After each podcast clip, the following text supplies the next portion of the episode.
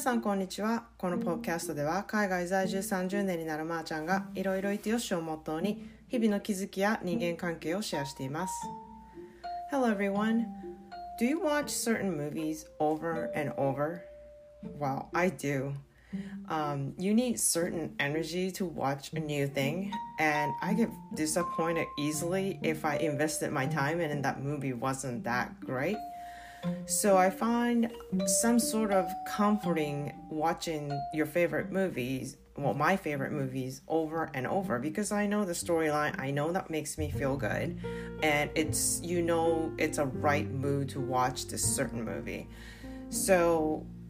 you know the movies that I choose is not necessarily a very popular movie and not necessarily everything will make you feel extremely good, but it does to me.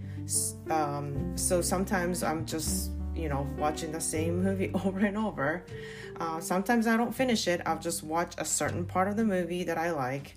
Um, but somehow the soundtrack and storylines are very soothing to watch, then I would just, you know, watch it over and over.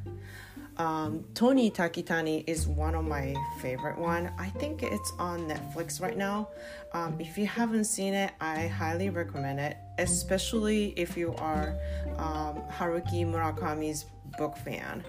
And I have never liked the movie over a book, but this,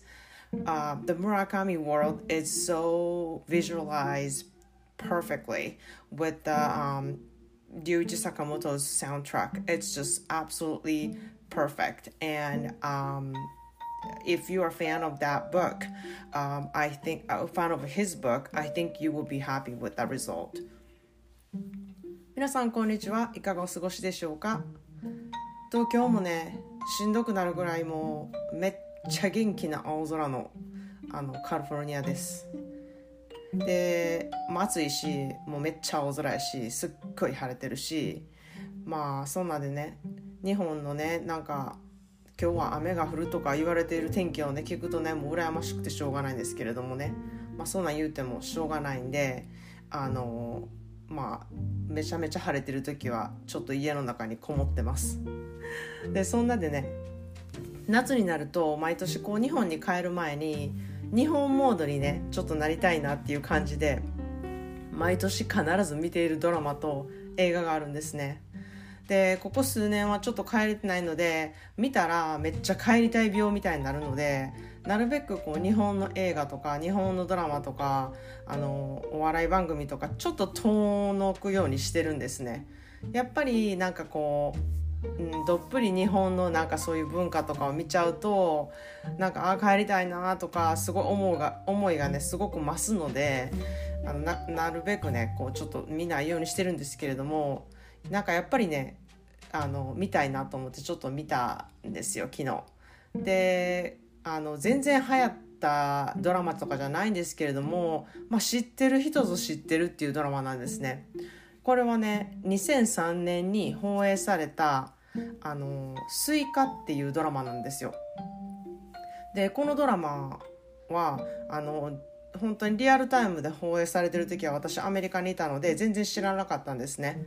で、まあ、2005年に私は上の子が生まれて子供のね成長日記のブログを書いたんですね。でその時にあのブログ友達みたいな感じで私のブログを読んでくれてる他のお母さんたちとかがいたんですね日本の。で私それ日本語と英語で確かあのブログを書いたので日本語の方を読んでくれてる日本の日本に住むお母さんの一人があのすごく私と感性が似ていてあのこういうドラマいいですよとか本いいですよっていうのをのおすすめがもうすごくピンポイントだっただったのでねよくそのあのお母さんがね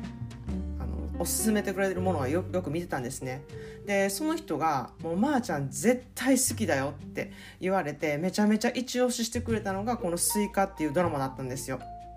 でその時はねあの YouTube とかにも上がってないしなんかレンタルするにもできなくってなんかでオンラインで多分あの、えー、海賊版かなんかのなんか中国系か韓国系かなんかのあのサイトで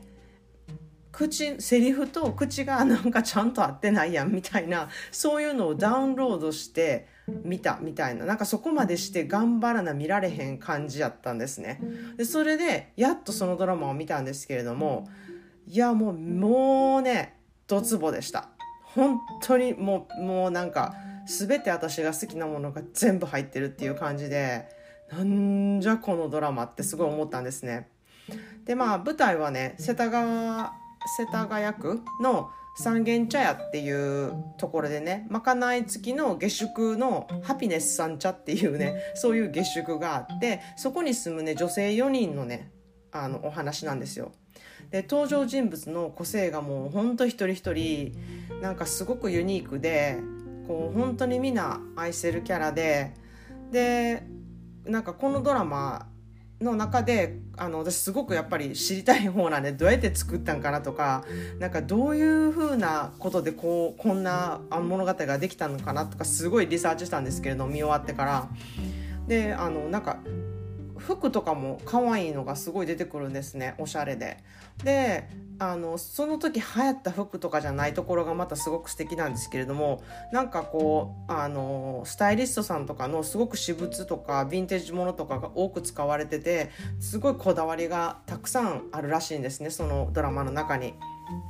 であの2003年にできたってもう結構前じゃないですか。なのでこう電化製品とかねこう携帯とかが出てくるとあちょっと時代を感じるなって思うんですけれどもそのほあとあの出てるね人がすごく有名な人なんで。あのその人たちが若っていうふうに思うんですけれどもでもねストーリーとかうんあのそのハピネス三茶での暮らしっていうあの暮らしのところは20年経った今も全然焦ってなくってなんか本当にいい作品だなってもうなんか見るたび心から思います。でねあの本当にね日常の愛情とか日常の暮らしとか人との付き合いとかなんかそういうことが本当に詰まったドラマなんですねだからもう本当に私のこのポッドキャストのもう元祖っていう感じのあの私の全てがいいって思ってる全てのあのコアな部分が入ったドラマって言ってもなんか過言じゃないなって思うんですね。でもう本当にめちゃくちゃ面白くて笑けるしあのすっごくなんか心にきて泣けるところもあるしで人間っていうところですごく温かい部分もあるしなんか憎いところもあるしでその上日本の美がねいっぱい出てくるんですよ。なのでわ日本ってやっぱり素敵やなとかいいなって思う部分がねたくさんあるんですよ。であ何よりもあの私が昨日言ってた美しい言葉っていうこのセリフのね一言一言が素晴らしいです。でなんとちょっとこれはあの皆さんに暴露しないといけないっていう感じなんですけれどもこのポッドキャストのテーマのねいろいろいてよしって私言ってるじゃないですか。このね言葉はなんとこのドラマから私が引っこ抜いたセリフなんですね。でもしよければぜひ誰がどこの場面で言ったかみたいなのをちょっとねドラマを見て見つけてほしいなと思うんですけれども。いや本当にあのそれぐらい書いとこって思うぐらいのすごく素敵な日本語だったりすごい素敵なあな言葉がいっぱい出てくるんですね。で深いです。言ってることとかもとても深いです。でもあの重くならずめちゃくちゃ面白くあの出来上がってる作品なんですね。本当に見てほしいなって思います。でこう変にねあの人間模様でドロドロしていたりとかこう恋愛でドロドロしていたりとかそういう感じのねことが全くなんかないところも私すごく好きでうんなんか人との温かさとあの暮らしっていうところといなんかこう生きにくいところのあの人間が生きていく上で社会と生きにくいなって思ってるところがすごくちゃんとこう出されてるっていう風に思うので日本に住んでる方とかはすごく共感できることがいっぱいあるんじゃないかなって思います。でねこのね4人のね女性なんですけれどもあの、まあ、小林さとみさんがまああのえーと、信用金庫とかのね職員で16年間コツコツ働いてきた真面目な OL っていう役なんですね。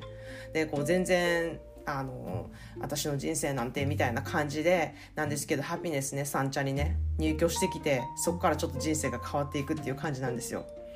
でもう一人は友坂理恵さんがね演じるあのハピネスさんちゃんのねあのに入居している人だがいるんですねで生活するためにエロ漫画を描いている売れない漫画家なんですよ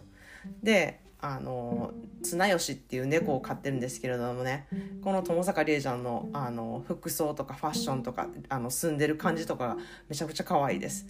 であのもう一人はあの市川美香子さんが演じるあの